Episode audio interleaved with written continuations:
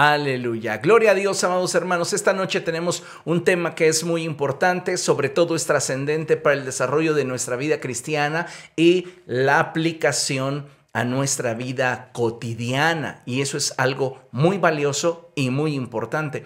Como ya lo saben, hoy estamos trabajando sobre la segunda parte de un tema que es muy, muy, muy importante. Y lo he titulado como una bola de nieve y como ya lo ven aquí en la pantalla, hoy estamos trabajando sobre la segunda parte. Qué importante, amados hermanos, es que aprendamos a resolver los problemas que de forma cotidiana pueden llegar a surgir en nuestra vida. Y esto es algo de sumo valor, porque si nosotros aprendemos a enfrentar las dificultades y abrazar una estrategia correcta, vamos nosotros a poder resolver toda situación que en nuestra vida pudiera de repente surgir, en cualquiera de las esferas, ya sea en la esfera económica, en la esfera de lo físico, refiriéndonos a enfermedades que de repente llegan a nosotros, refiriéndonos a los vínculos en los cuales nos involucramos, y a los cuales pertenecemos, como podrían ser problemas dentro de la familia, problemas en el área sentimental, problemas dentro del matrimonio, problemas con nuestros hijos. Pienso, amados hermanos, que necesitamos aprender a resolver nuestros problemas, porque de otra forma vamos a estar estancados y constantemente cargaremos sobre nuestros hombros losas de culpabilidad, de frustración y de muchas otras emociones y sensaciones que no son para nada saludables. Al principio, en la oración inicial, les mencionaba una expresión que la palabra de Dios da y que es una de mis favoritas. Y la palabra de Dios nos habla acerca de los hijos de Isaacar y nos dice que los hijos de Isaacar eran entendidos en los tiempos y sabían lo que Israel debía de hacer. Yo creo y estoy completamente convencido de que si nosotros inclinamos nuestro oído al consejo de Dios y somos guiados por su Espíritu Santo a toda verdad, créame, cada problema que usted enfrente será solo una oportunidad para hacerse más fuerte y crecer, tanto en carácter como en fe, madurar en el Señor. No nos ha prometido la palabra de Dios un caminar fácil. Sin embargo, lo que la Escritura nos garantiza es que si Cristo está en nuestra barca, saldremos bien librados y llegaremos a nuestro destino. ¿Se imagina cuántas relaciones hoy día están a punto del naufragio? Relaciones matrimoniales, relaciones laborales, personas que de alguna manera no encuentran la salida ni la respuesta a su condición emocional, a las situaciones que están experimentando en el área de sus pensamientos. ¿Cuántas personas están sufriendo soledad, angustia, temor, frustración? Cada uno de estos problemas, amados hermanos, tiene solución en Cristo Jesús. Y lo que necesitamos es aplicar la palabra de Dios, ser como esos hijos de Isaacar, que optan por la mejor estrategia para poder alcanzar la victoria en medio de la adversidad que enfrentan.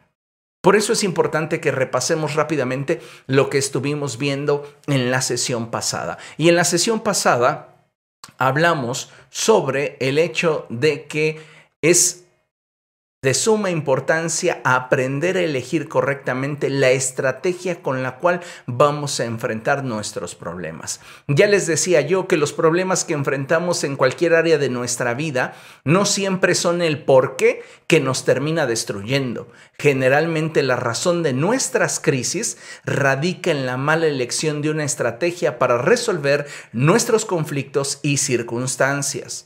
Recuerde que ningún problema nace siendo crisis. Todo problema surge como el resultado de una mala decisión. Pero si yo a esa mala decisión le sumo una mala estrategia, mi problema no tendrá solución. Mi problema se va a convertir en una crisis. Y esto es algo que nosotros tenemos que entender. ¿Para qué cosa? Para poder buscar la ruta optar por el camino, la estrategia que me permita avanzar en el propósito de Dios. La estrategia divina es aquella que te va a dar resultados. Tú puedes ser sabio en tu propia opinión. Tú puedes escuchar el consejo o la opinión de tus amigos, de tus compañeros de trabajo o de las personas que ni siquiera conocen tu vida ni tu contexto. Y finalmente tú vas a tomar la decisión que tú consideres más adecuada para tu problema. Pero lo que te puedo garantizar es que cuando inclines tu oído a la voz de Dios, vas a obtener de Él la sabiduría que necesitas para resolver tus conflictos. Esto no significa que tus conflictos van a ser resueltos de forma instantánea. Muchos de nuestros problemas, muchas de las situaciones que hoy estamos enfrentando requieren de procesos duros. Lo importante aquí es no naufragar en el proceso y que podamos nosotros ganar en medio de la adversidad que estamos enfrentando. También hablamos sobre lo que la palabra del Señor nos muestra ahí en Proverbios capítulo 20, verso 18, lo cual es importantísimo de entender. Y la escritura dice que es importante que afirmemos nuestros planes con buenos consejos, consejos que tengan que ver con nuestro estilo de vida, nuestro contexto, nuestro presente y que nos dirijan hacia el futuro que Dios quiere para nosotros.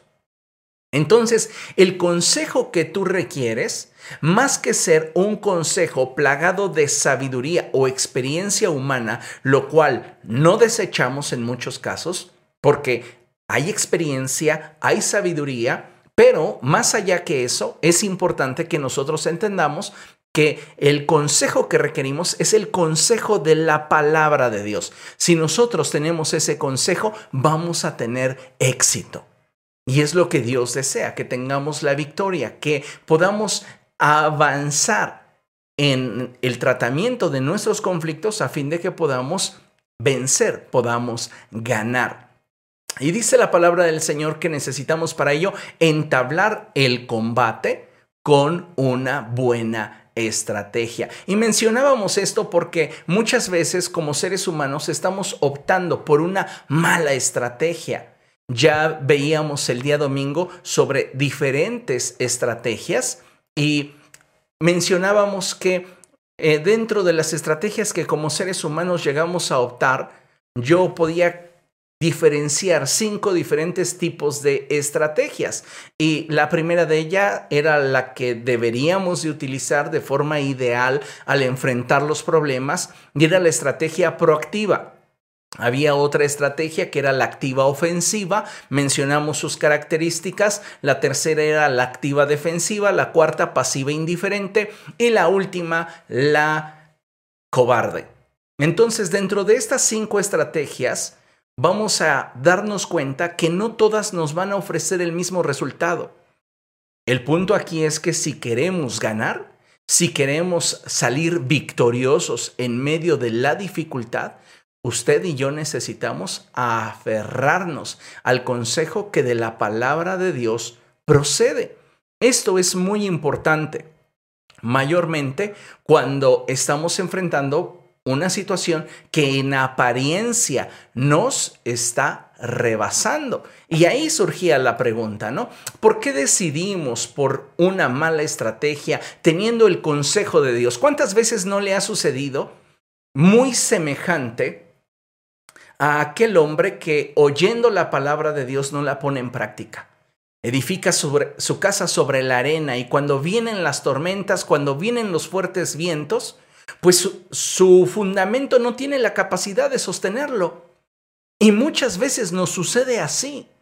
No tenemos la estructura, no tenemos el soporte que nos dé la estrategia para poder vencer en medio del problema que estamos enfrentando y optamos por estrategias equivocadas.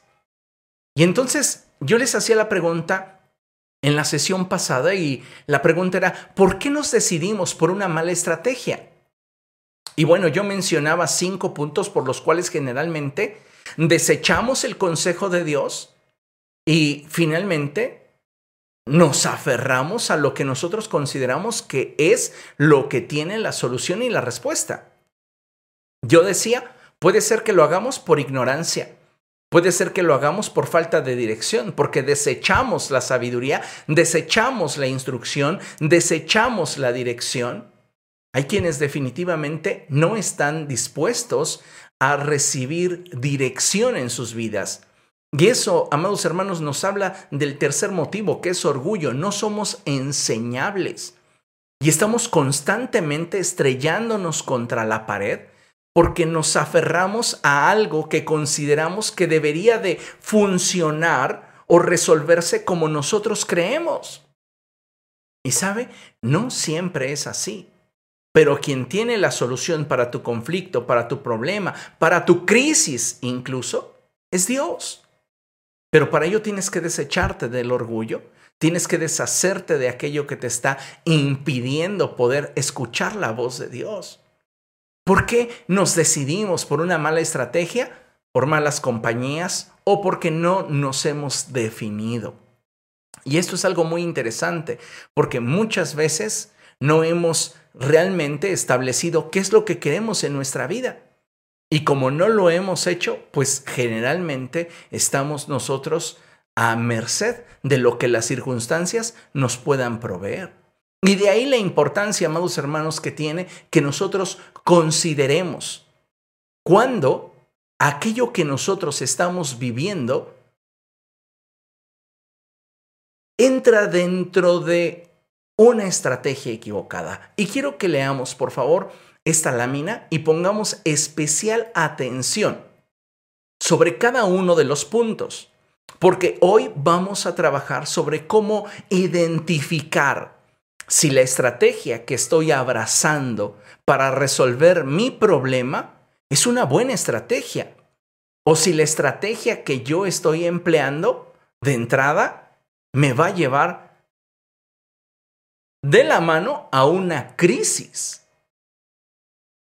Hay caminos que al hombre le parecen rectos, pero muchas veces estos caminos terminan por ser caminos de destrucción, de muerte.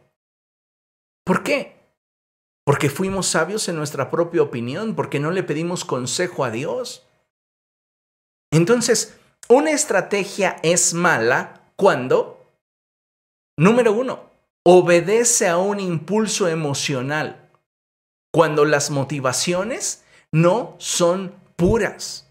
Cuando una estrategia es mala, cuando ésta obedece a un impulso emocional, cuando las motivaciones que nos llevan a actuar no son puras. Y podríamos mencionar varios casos bíblicos, pero hay algunos que eh, resaltan a la vista y que me llaman mucho la atención y que me gustaría compartir con ustedes. Uno de esos casos bíblicos es el caso de Pedro, la forma en la cual Pedro actúa cuando Jesús es aprendido en el huerto de Getsemaní. Dice la palabra del Señor que llega la guardia del templo y aprenden a Jesús. Entonces, la estrategia de Pedro para intentar liberar a Jesús es desenfundar su espada y Pedro se va sobre uno de los soldados y le corta la oreja. El Evangelio de Juan nos enseña que ese soldado se llamaba Malco. Y el Señor Jesús, lejos de felicitar a Pedro, muy bien Pedro, así, así se debe de hacer, bien por haber peleado por mí. No, el Señor Jesús lo reprende. Y le dice, Pedro, ¿no sabes que el que a hierro mata, a hierro muere? Y Jesús obra un milagro en el cuerpo de ese soldado y le restaura su oreja. Impresionante. Vemos una estrategia en la cual Pedro piensa que actuar de esa forma impulsiva puede librarlos del problema en el que se encuentran. ¿Y cuántos de nosotros no hemos tomado una decisión basado en el cólera, en el enojo, en la frustración, en la decepción. Y dices, no, no me voy a dejar. ¿Por qué me voy a dejar? No, a mí nadie me ve la cara y voy a hacer, ahora sí, que me escuchen. ¿Y cuántas veces tu estrategia te ha hecho perder más de lo que intentabas obtener? Otro caso en la escritura encontramos a Saúl actuando de mala manera en contra de David solo por el hecho de lo que Saúl alcanzó a escuchar. Saúl mató a mil y David a sus diez mil.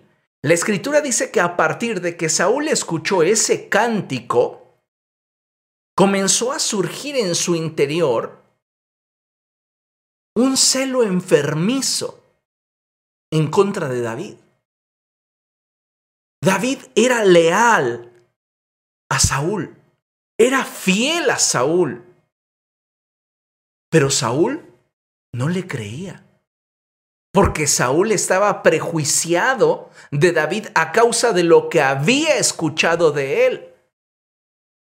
Y no importaba si Saúl tenía a David a sus pies, tocando el arpa, ministrándole, cada vez que él tenía la oportunidad para de alguna manera desquitarse por aquello que terceros dijeron de David, él empleaba esa oportunidad para intentar matarlo. ¿Cuántas de nuestras decisiones se han basado en expresiones de terceros que no nos constan? No, no, no, es que cuando el río suena es porque agua lleva. Y nos justificamos en cuanto a la estrategia que vamos a emplear para enfrentar nuestros problemas. ¿Y qué sucede? Que la estrategia basada en un impulso emocional, en una motivación equivocada, nos lleva a perder aquello que pudimos haber ganado, aquello que pudimos haber consolidado. ¿Cuántos matrimonios se han disuelto porque entre ellos, lejos de ser un equipo que sirva para la mutua edificación, se convierten en enemigos bajo el mismo techo?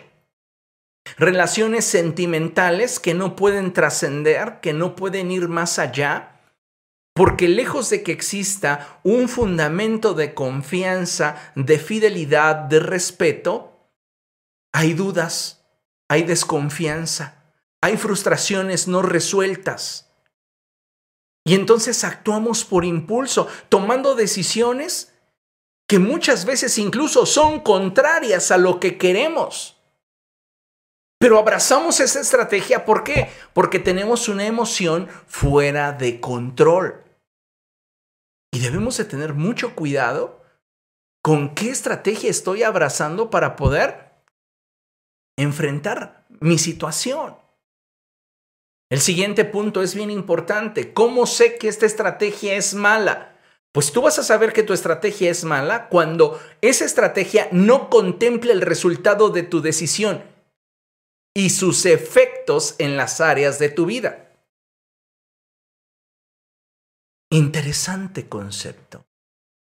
¿Por qué? Porque muchas veces tomamos decisiones basados en el ahora. ¿Cuál es la prisa? ¿Cuál es la prisa que tienes para resolver un, un, problema que requiere de un proceso, que requiere tiempo, que requiere cambios en tu forma de pensar, en tu forma de asimilar, que requiere de estabilidad, pero tú quieres que se resuelva de forma inmediata. ¿Cuál es la prisa? Cuando tomas decisiones apresuradas, por lo general, escucha, no estás contemplando el resultado de tu decisión. Y esa es una mala estrategia. A veces simplemente analizamos la situación de forma superficial, el resultado de forma somera, pero no estamos realmente teniendo en consideración el impacto que dicha decisión va a tener en nuestra vida. ¿Tú crees que Dios te quiere tener sufriendo, llorando? Dios desea que vivas en plenitud, en paz, en gozo. Pero tenemos que aceptar, amados hermanos, que muchas veces nuestros problemas llegan al nivel de crisis No porque el mundo espiritual esté oponiéndose a nosotros, sino porque nosotros hemos optado por estrategias completamente ajenas a lo que Dios nos hubiera dirigido a hacer. ¿Se imaginan ustedes a Jesús? Ha sido aprendido por la guardia del templo. Lo están difamando. Están hablando mal de él. Le han escupido en la cara. Le han arrancado la barba. Y en eso se acerca el sumo sacerdote. Y le dice, dinos si realmente eres tú el Cristo. Y Jesús le responde, tú lo has dicho. Y uno de los soldados le da un puñetazo a Jesús. Cualquiera de nosotros tal vez hubiésemos actuado de acuerdo al momento y hubiéramos dicho, yo no me voy a dejar, oye, ¿qué te pasa? ¿Por qué me pegas? Y nos, le hubiéramos ido encima, ¿verdad? Pero sabes, Jesús le dice a ese hombre, señálame, ¿en qué ha hablado mal? Y si no he hablado mal, ¿por qué me golpeas? ¿Cuántos de nosotros estamos tomando decisiones sin contemplar el resultado de nuestras decisiones? ¿Cuál va a ser el resultado al que te va a llevar la estrategia que estás tomando en tu matrimonio?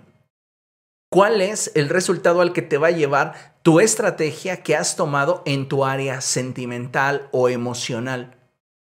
¿Cuál es el resultado al que te va a llevar tu estrategia que has estado tomando en relación a tus estados emocionales? ¿Cuál consideras que va a ser el resultado de la estrategia que has tomado en relación a tus necesidades financieras?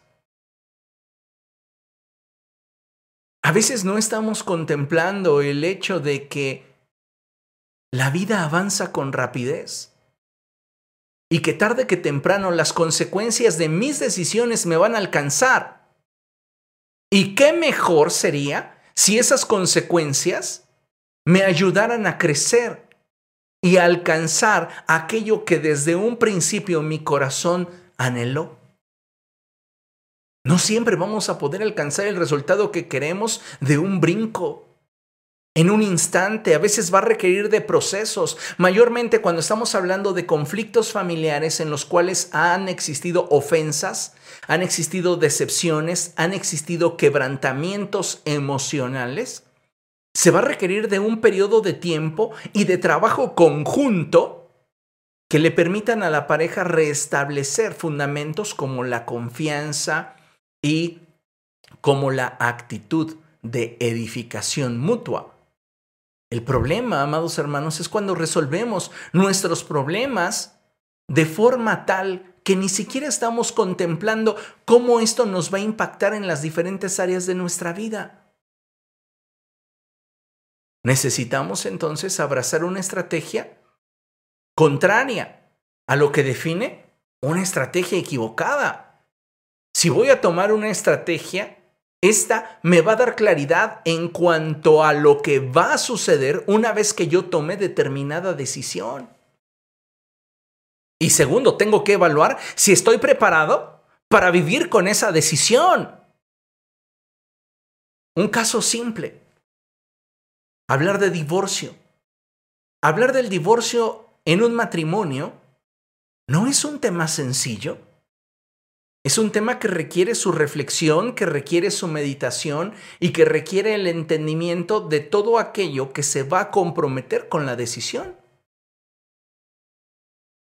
¿Cómo se van a repartir los bienes? ¿Cuáles son las responsabilidades que seguirán existiendo? Etcétera, etcétera, etcétera. A veces queremos tomar decisiones que simplemente en nuestro pensar, en nuestro parecer del momento es lo mejor. Y no estamos calculando cómo esa decisión va a impactar nuestra vida y cuál va a ser finalmente el resultado a futuro de esa relación. de esa decisión, perdón. ¿Cómo puedo darme cuenta que una estrategia es mala? Bueno, pues cuando ésta se limita a lo que quieres que sea y no a lo que puede ser. Hablábamos de resultados inmediatos.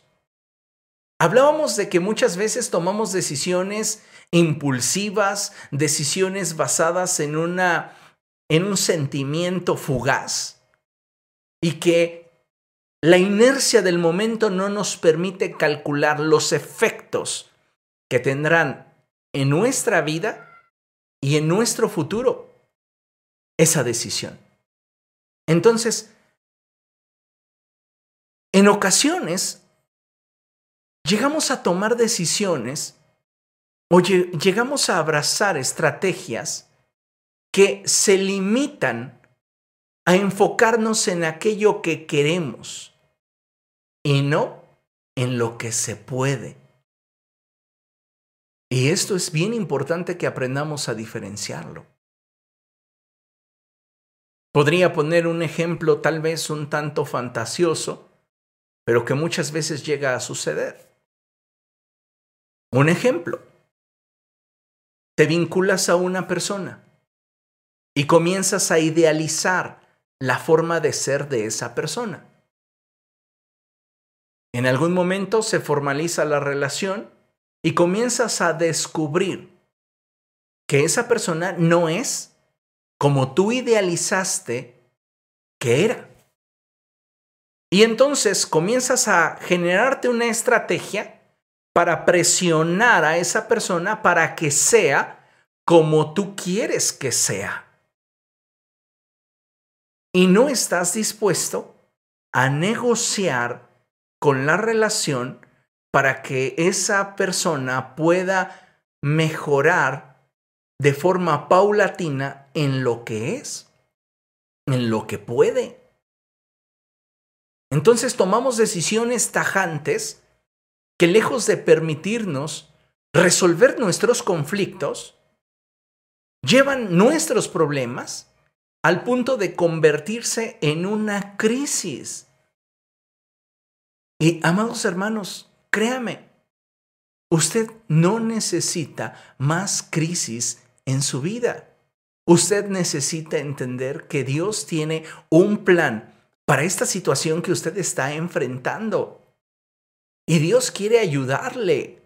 Dios quiere que usted tenga esa paz, tenga ese gozo, tenga ese ánimo, que le permitan prevalecer ante la adversidad. Pero ¿qué necesitamos? Una buena estrategia. Pastor, ¿y qué más, qué más me puede decir acerca de las malas estrategias? Bien, vamos. Una estrategia es mala, escúchalo bien, cuando no cuentas con lo necesario para llevar a cabo tu visión. Escuche esto, que es un consejo muy valioso. Emprender un proyecto donde la visión es más grande que los recursos no siempre es fe, a veces es ingenuidad. Vuelvo al tema de las relaciones. Usted se involucra con una persona que no es creyente y usted está visualizando por fe que un día esa persona se va a convertir a Cristo y va a adorar con usted al Señor. Si esa persona no tiene un encuentro personal y real con Cristo, esa persona en el futuro le va a prohibir incluso congregarse. Si vamos dentro de los hogares cristianos, llega a suceder cristianos llega a suceder, cuanto más en aquellos donde existe claramente un yugo desigual. Pero es nuestra estrategia para abordar la vida, ¿verdad? Es lo que nosotros decidimos, lo que nosotros creemos. ¿Para qué abrazar el consejo de la palabra de Dios? Lo consideramos anticuado. Consideramos que a nosotros no aplica porque pues nosotros somos más sabios que Dios. Cuando tú emprendes un proyecto y no cuentas con lo necesario para llevar a cabo tu visión, esa estrategia es equivocada. El Señor Jesucristo lo enseñó de esta manera y él dijo, ¿quién de ustedes que quiere edificar una torre no se sienta y calcula si tiene lo suficiente para terminarla? El problema por el cual muchas relaciones fracasan es porque fallaron en ese cálculo de lo que se requiere, de lo que demanda una relación, de lo que implica una relación para poder llegar al otro lado, para poder llegar al punto donde como familia, como pareja queremos llegar. Y entonces emprendemos basados en la ilusión del momento. Es que ahorita nos amamos tanto. Es que ahorita todo es romance. Y sabe, si no tenemos lo que se requiere para que cuando las tormentas golpeen nuestra vida podamos hacerle frente, nuestro proyecto se vendrá abajo. No estoy aquí para aguarle la fiesta. Estoy hablándole para prevenirle de un fracaso para invitarle a que abrace una estrategia correcta y no permita que un problema se convierta en una crisis. Necesitamos, amados hermanos, entender esta verdad. Cuando una estrategia es mala, cuando no involucras expertos en tus procesos, Necesitamos el consejo de Dios. ¿Qué dice Dios en su palabra respecto de este problema, pastor? ¿Qué dice Dios en su palabra respecto de esto que estoy sintiendo en mi corazón? ¿Qué dice Dios en su palabra respecto de esto que estoy viviendo en mi hogar? ¿Qué dice Dios en su palabra respecto de esto que estoy experimentando en mis finanzas? Pero vuelvo al punto, desechamos el consejo de Dios. ¿Para qué queremos el consejo de Dios si tenemos tanta información en derredor? Ahora, usted ya lo sabe y yo se lo he enseñado muchas veces. Usted puede acercarse a mí con dos formas de pensamiento. Una, ¿quiere de mí mi punto de vista o quiere de mí el consejo? Si usted dice, pastor, vengo a usted pidiendo el consejo, pero en tu corazón está resuelto que vas a hacer lo que se te pega la gana, ni me hagas perder el tiempo, ni te adornes con palabras falsas. Mejor expresa con sinceridad y honestidad, pastor, cuál es su opinión. Porque sabes, cuando alguien externa su opinión no se compromete en lo que dice. Pero cuando alguien te externa el consejo, y esto lo aplico especialmente a mí, me comprometo con lo que estoy diciendo. El problema es que muchos de nosotros no estamos dispuestos a abrazar el consejo bíblico que se nos está comunicando. ¿Por qué? Porque no se adapta a lo que quiere nuestro corazón. Entonces tú estás buscando a alguien que te diga lo que tu corazón quiere oír. Y ese es el problema por el cual estamos llevando nuestros problemas al punto de la crisis. Andamos inclinando nuestro oído para que otros que ni siquiera nos conocen, que ni siquiera tienen autoridad sobre nuestra vida, la tengan a través de sus expresiones, a través de sus palabras, a través de sus opiniones. ¿Y dónde está el reconocimiento a la autoridad que Dios puso sobre tu vida? Lamentablemente, un alto porcentaje de creyentes no están siendo pastoreados aun cuando tienen físicamente un pastor. Aun cuando físicamente pertenecen a una iglesia local, no están siendo pastoreados. ¿Por qué? Porque no son pastoreables, no son enseñables, no quieren que Dios se involucre en su vida.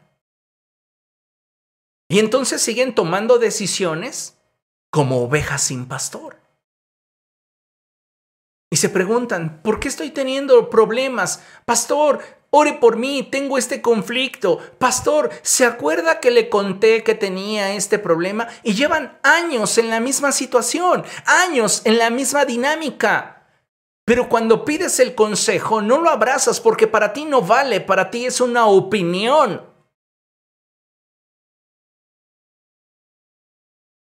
Y hasta esa actitud te impide poder generarte una buena estrategia para resolver tus problemas. Una estrategia es mala cuando, escucha, Dios y su palabra no son el cimiento y regulador de tus acciones. Qué tremenda cosa. Que la gente tome, la gente del mundo tome decisiones sin considerar a Dios, eso es común, es normal. Pero que tú que te dices ser pueblo escogido por Dios, nación santa, tú que te dices ser hijo de Dios, no tomes en consideración la palabra del Señor para la toma de tus decisiones importantes. Estamos abrazando estrategias equivocadas porque nos está faltando la sabiduría que procede de Dios. Necesitamos, amados hermanos, hoy volver nuestro rostro al Señor y decirle, Padre, ten misericordia de mí, habla a mi vida, muéstrame, Señor, qué es aquello que tú quieres que yo haga en medio de esta crisis. Dios puede hablar a tu espíritu, sí, lo creo, lo he vivido, pero hay dos filtros que debe de pasar, que debe de pasar esa palabra. Y el primero de ellos es el filtro de la palabra de Dios. Y el segundo, el filtro del discernimiento de tu autoridad espiritual. Cantidad de personas han llegado a mí con ideas que su corazón les vendió y que justifican como revelaciones del Espíritu de Dios para sus vidas. Tenemos que tomar en serio el hecho de que si no resolvemos un problema, como una bola de nieve, ese problema va a continuar creciendo y va a llegar un momento en el cual nos sea imposible resolver y se convierte en una crisis.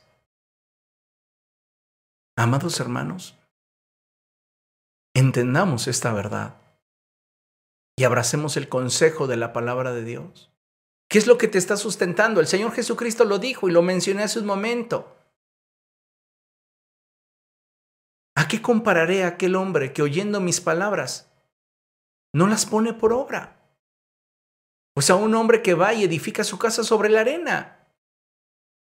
En comparación a aquel que escucha mi consejo y lo pone por obra, es semejante a un hombre prudente que edificó su casa sobre la roca. Y aun cuando vinieron los problemas, vinieron las adversidades, vinieron las dificultades, salió avante, salió victorioso. ¿Cómo sería la evaluación de tus últimos cinco conflictos? ¿Es una evaluación positiva? ¿Es una evaluación negativa? ¿Cómo te ha ido? ¿Qué tanta sabiduría de Dios has aplicado en cada uno de los problemas que has estado enfrentando? Nos hace falta venir al Señor y ser como los hijos de Isaacar, que son entendidos en los tiempos y que saben por la dirección de Dios lo que deben hacer. ¿A cuántos de nosotros nos ha parecido no aplicable el consejo de Jesús cuando Él dice, si alguien te golpea en una mejilla, vuélvele también la otra? Los que no tienen intimidad con el Espíritu no han entendido aún ese pasaje bíblico. Jesús no está diciendo que como cristianos tenemos que dejarnos pisotear. Lo que Jesús está diciéndonos es que jamás deberíamos de abrazar una estrategia por impulso por emoción. Jamás deberíamos de actuar simplemente reaccionando a la inercia del momento. Si alguien te golpea en una mejilla, tu reacción natural será responder con igual o mayor violencia. No lo hagas. Pon la otra mejilla hasta que te puedas controlar y entonces puedas responder con sabiduría a la situación que estás enfrentando.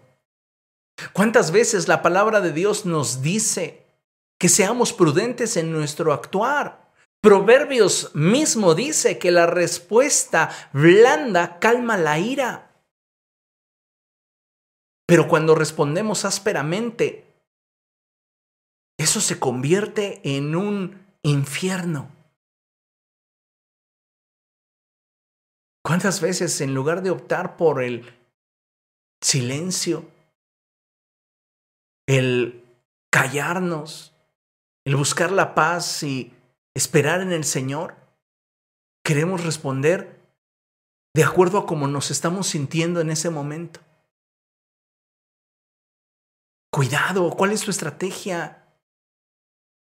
A veces nuestra estrategia es aprovecharnos de los talentos o la gracia que Dios nos ha dado, ¿no? En el caso de algunas personas que tienen esa eh, memoria fotográfica y tal día, tal hora, en tal segundo, me hiciste esto.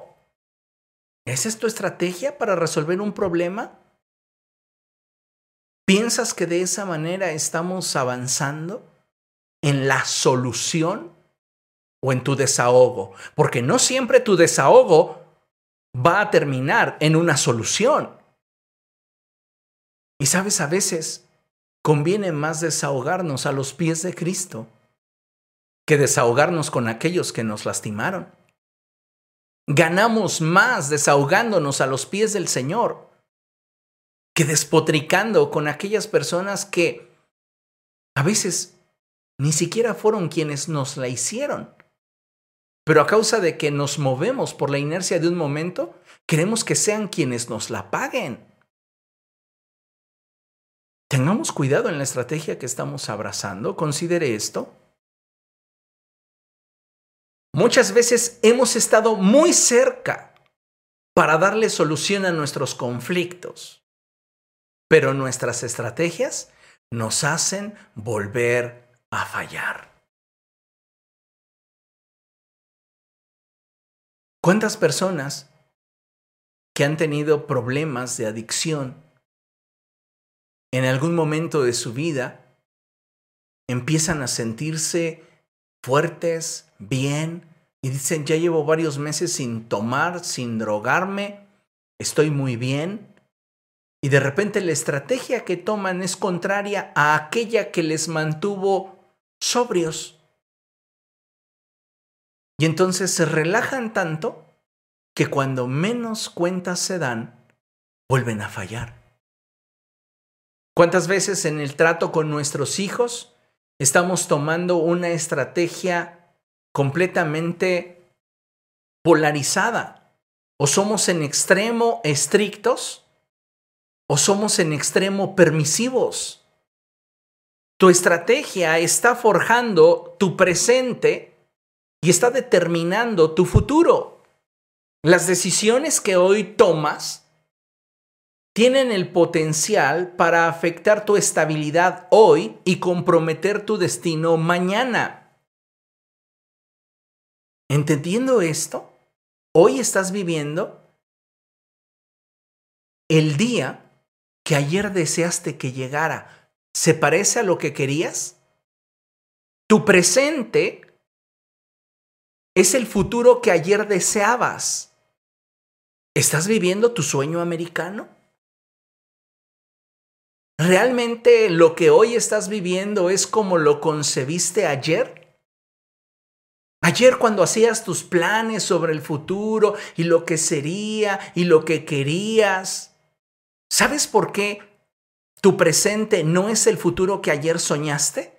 Porque ayer abrazaste una estrategia equivocada para enfrentar tus problemas y eso te llevó a que tu presente no sea el futuro que ayer deseaste. Hay problemas que podrían resolverse de una forma bien sencilla si inclináramos nuestro oído a la sabiduría. si fuésemos más prudentes, si no actuáramos como Pedro en Getsemaní. Necesitamos sabiduría de parte de Dios. Y la escritura ya lo dice, si a alguno de ustedes le hace falta sabiduría, pídala a Dios. Dios no te va a negar el darte sabiduría para enfrentar tus problemas matrimoniales, tus problemas financieros, tus problemas personales. No te lo va a negar, te lo va a dar ampliamente. Dios es generoso. Pero sabes, no consideramos a Dios, creemos que pasar tiempo en oración buscando su dirección, creemos que buscar al pastor para pedirle consejo es una pérdida de tiempo. Bien, síguete golpeando contra la pared. Y sigue llevando tu vida como tú has decidido llevarla, porque nadie te ha obligado, ni el diablo ha podido afectar el curso de tu vida como tus decisiones la han afectado. Hay quien quiere sobreespiritualizar todas las cosas y decir, ay, pastor, es que yo sufro tanto porque el diablo, el diablo no tiene más autoridad sobre tu vida que aquella que tú le das. Y necesitamos entender esa verdad. Muchos de nuestros problemas no tienen que ver con oposición espiritual, tienen que ver con nuestra falta de sabiduría al abrazar una estrategia. ¿Cuál es tu estrategia? ¿Consideras que tu estrategia está siendo la adecuada para alcanzar aquello que deseas? ¿Cuántos nos estamos quedando así? Tenemos la solución frente a nuestros ojos, pero por un impulso, por enojo, por lo que tú quieras. Esa solución se esfumó y perdiste más de lo que pudieras haber ganado si hubieras optado por una estrategia distinta. Pero ¿cómo no? ¿Cómo, ¿Cómo se van a burlar de nosotros? ¿Cómo nos van a ver la cara? ¿Cómo van a estar constantemente haciendo de nosotros lo que quieren? No estoy diciendo que tengas que dejarte aplastar. No estoy diciendo que tienes que permitir situaciones, actitudes, conductas que te lastimen, que te hieran. Lo que estoy diciendo es que no por cómo te sientes elijas una estrategia que no tiene nada que ver con lo que Dios te diría que hicieras. Eso es lo más importante. Ahora, vamos a, trabajar un poco en esto. Una buena estrategia, ¿cómo la puedo identificar, pastor? ¿Cómo me puedo dar cuenta que estoy optando por una buena estrategia? Bueno, Vamos a hablar sobre estas características. Mira, una buena estrategia se enfoca en los objetivos a alcanzar sin perder de vista el horizonte. Vuelvo a la situación de las relaciones de pareja, porque es generalmente donde los conflictos suelen encenderse muy rápido y terminan en destrucción. Cuando tú tienes un conflicto al interior de tu matrimonio o tienes un problema al interior de tu familia, generalmente estos suelen explotar, estallar, llevarnos aceleradamente hacia una crisis porque hay familiaridad en las partes involucradas y entonces las emociones están a flor de piel y generalmente no hay autocontrol. Pero si tú quieres generarte una buena estrategia para salir adelante en medio de tu crisis, tú necesitas enfocarte en los objetivos a alcanzar sin perder de vista el horizonte. Es decir, un paso a la vez. Si estamos enfrentando un problema al educar a nuestros hijos, vamos a tener que evaluar cuáles son los problemas que estamos teniendo y comenzar a atacar una situación a la vez, sin perder de vista el horizonte, es decir, lo que quiero llegar a producir en mi relación con mi hijo o en mi relación matrimonial, en mi cuerpo, por ejemplo. No, pues es que yo he tomado la decisión de bajar 10 kilos de peso. Un ejemplo. No pierdas de vista el horizonte. Subirte a esa báscula y que por primera vez esa báscula te aplauda. No queremos que esa, que esa báscula nos grite uno a la vez. No, no queremos eso. Entonces, nuestro horizonte es alcanzar esa meta de 10 kilos menos. Enfócate en los objetivos a alcanzar. ¿Cuántos kilos puedes perder saludablemente por semana?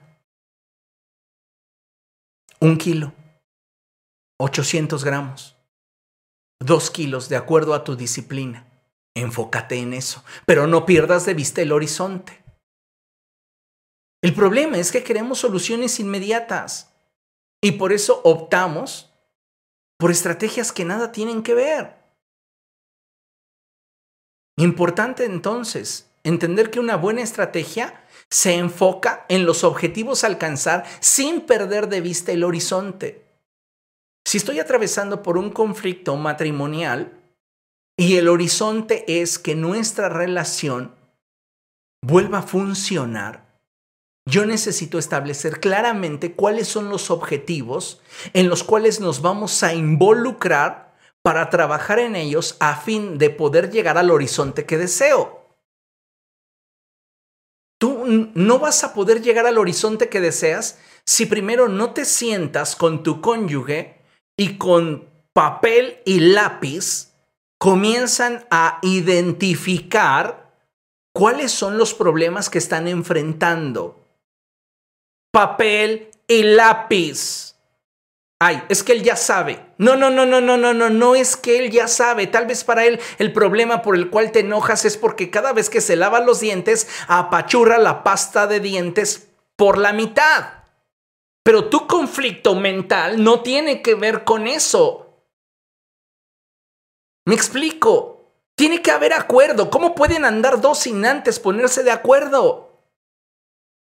Nuestra estrategia para avanzar en los conflictos de pareja, en los conflictos emocionales, en, en, los proyectos personales, tiene que ver con una clara definición de objetivos. Y una clara definición de horizonte. Pero nos da flojera hacer esta clase de, de análisis. Te quieres comprar un auto, un auto nuevo para el 2022. ¿Cuántos meses nos quedan? Estamos en el tercer mes, tendrías nueve meses de ahorro. Pero no me lo quiero comprar en enero, me gustaría comprármelo como a mediados de año. Está bien, tienes 16 meses para que puedas adquirir un auto modelo 2023. Genial, ¿no? ¿De cuánto estamos hablando que es tu horizonte? ¿Qué tipo de auto quieres? No, pues yo quiero comprarme un Lamborghini. O sea, ¿ves? Caemos en extremos que no son saludables.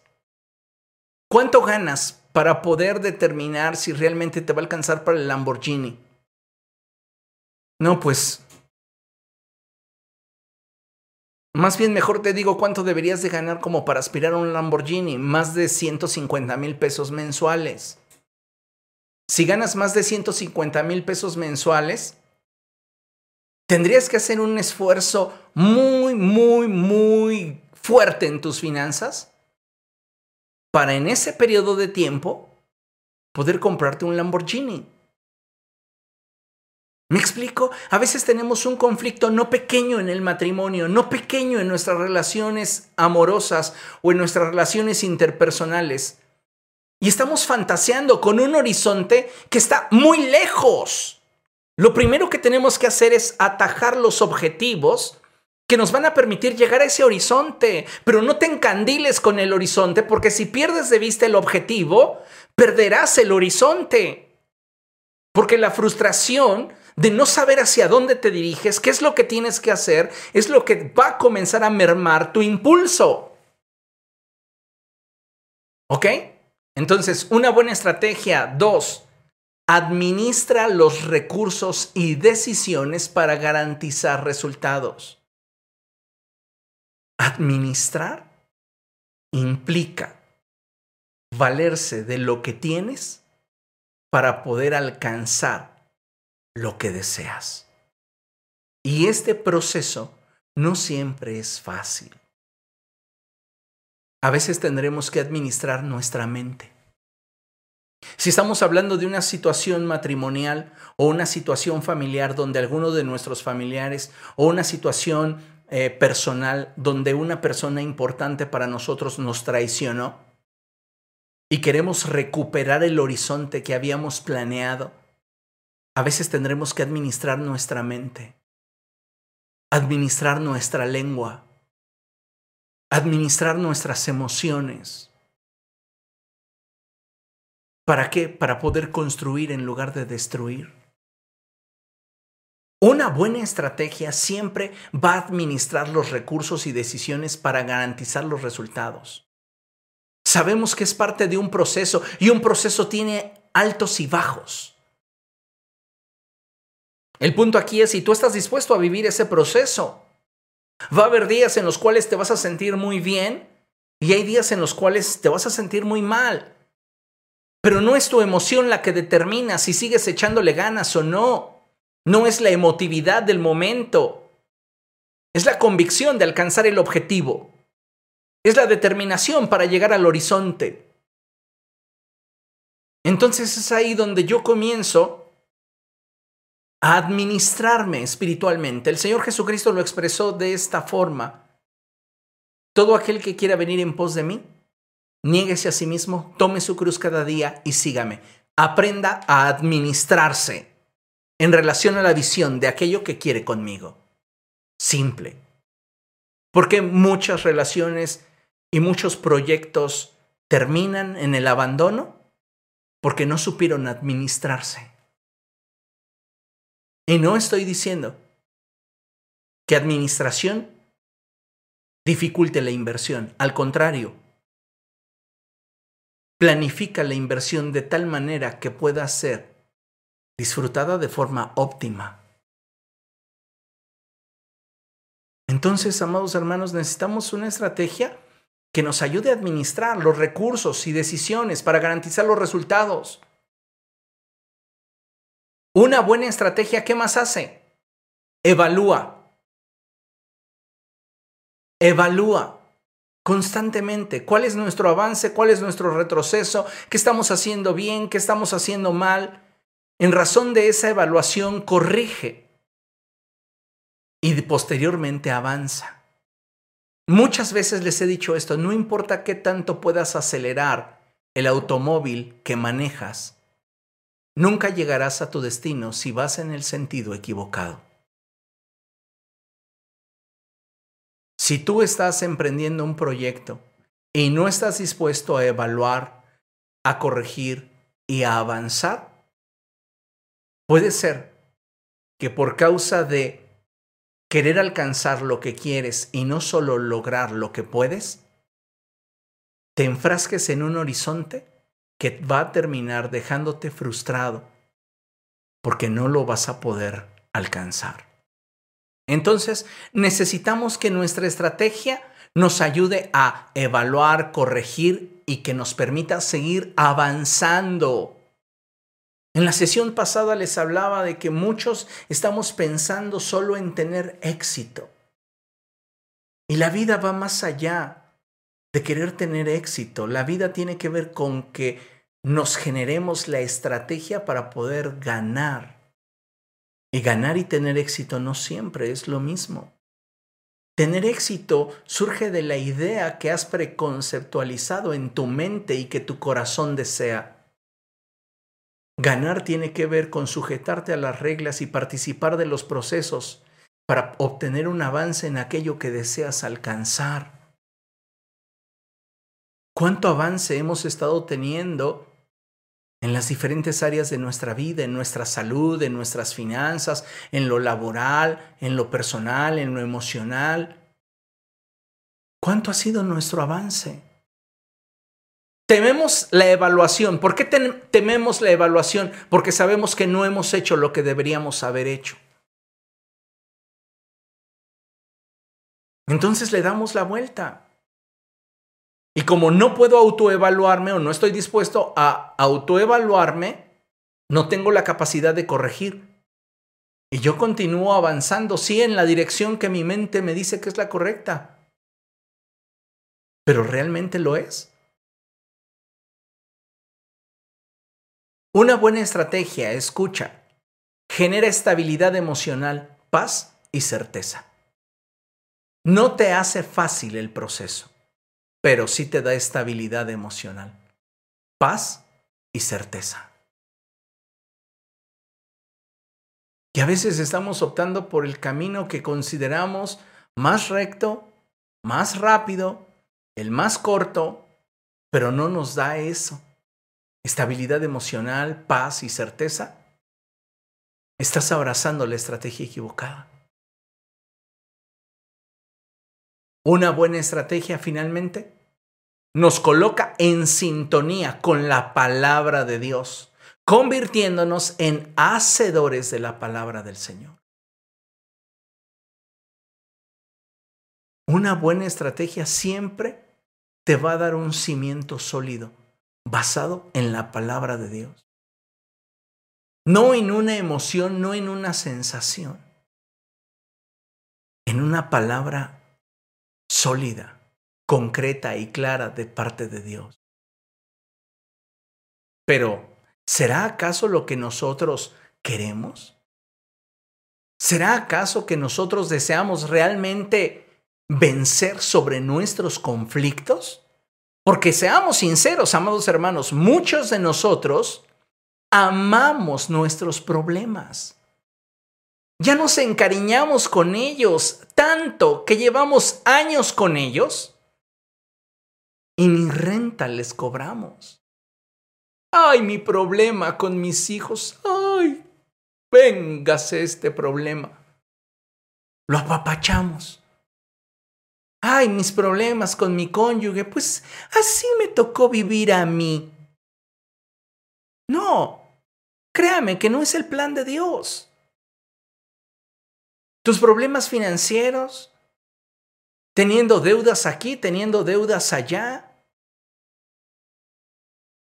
¿Esa es la estrategia que tienes para salir adelante? Yo creo más bien que te encariñaste con tus problemas. Sientes un afecto por tus crisis. Y vamos, conoceréis la verdad y la verdad los hará libres. Necesitamos, amados hermanos, que sea Dios hablando en nuestra vida y que sea Dios dirigiéndonos para optar por la estrategia que necesitamos para resolver nuestros conflictos. Basta ya de creer que somos los únicos que sabemos. Dios está interesado en que tengas la victoria, en que tengas plenitud, en que tengas estabilidad. Pero tienes que tomar una decisión. ¿Cuál es la estrategia que estás abrazando para resolver tus conflictos financieros?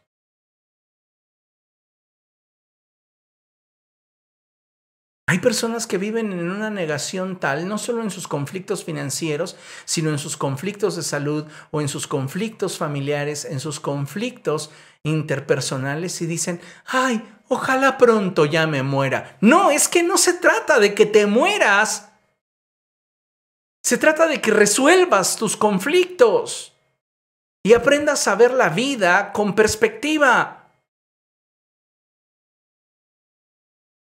Dios no está pensando simplemente, ay, a ver a qué hora este hijo, esta hija mía se muere. Ya, ya, ya su reloj ya está avanzando.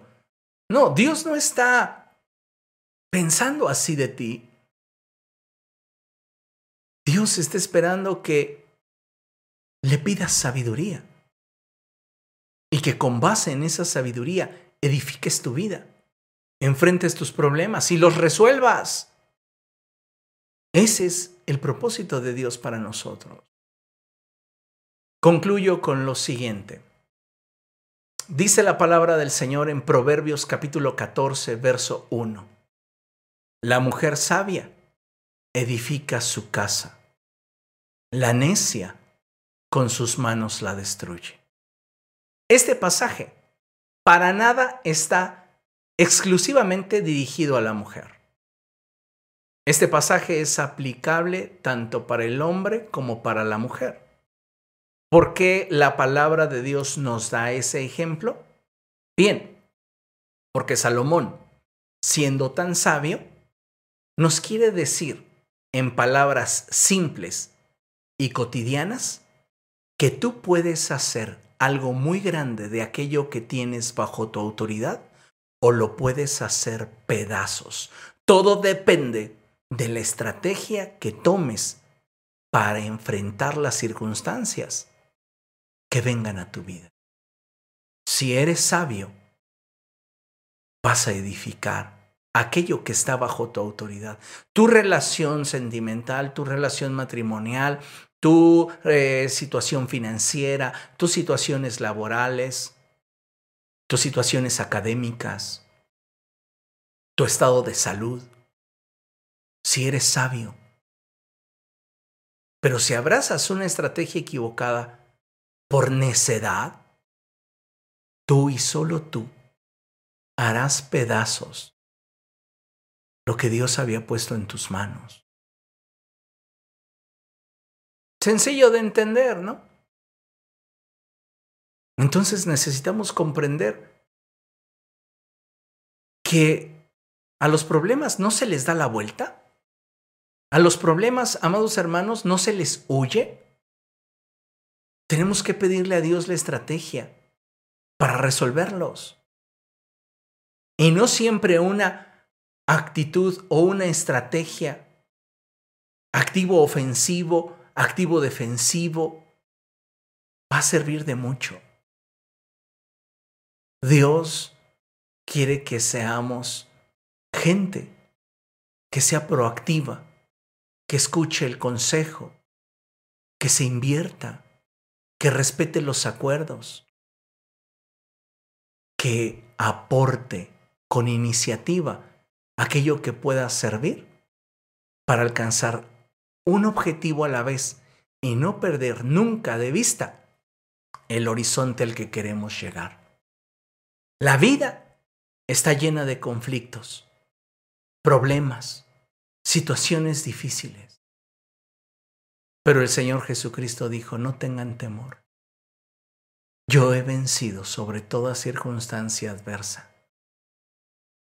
En términos coloquiales y simples, no tengan miedo. Yo ya me la sé. Sigue mi consejo y te daré la victoria. Pero nosotros como el pueblo de Israel decimos, no, no lo queremos seguir. Seguiré siendo sabio en mi propia opinión. ¿Para qué involucro a Dios?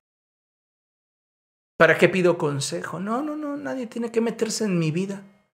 Ya estoy lo suficientemente grande. Es más, hasta le doblo la edad al pastor. Bueno, si el pastor te va a hablar de su experiencia, pues te aseguro que sí. No tienes que pedirle consejo.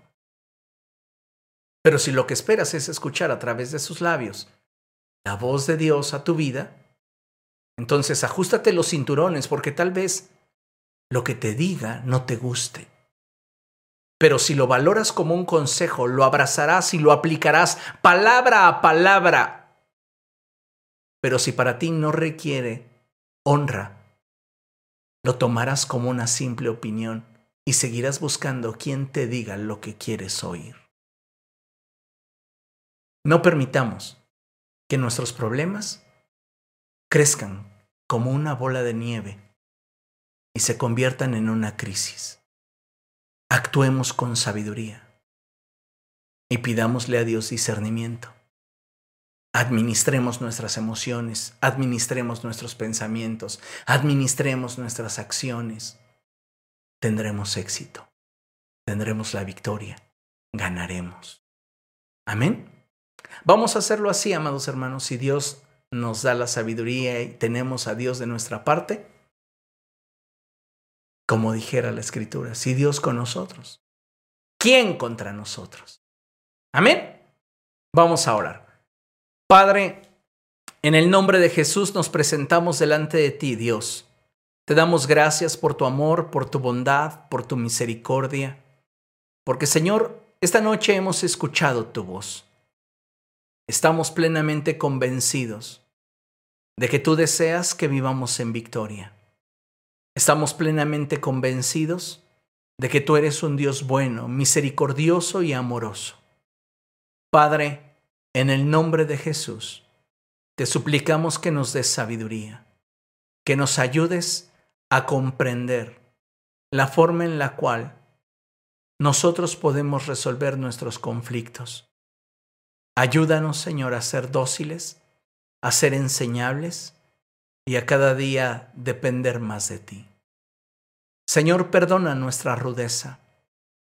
Perdona el que muchas veces actuamos por impulso. Ayúdanos, Dios, a ser cada día más dependientes de ti. Enséñanos a buscar tu rostro y enséñanos a contar nuestros días de tal manera que cada día podamos añadir en ellos sabiduría. Nos ponemos en tus manos, precioso Dios, y te damos gracias. En el poderoso nombre de Cristo Jesús. Amén. Amén.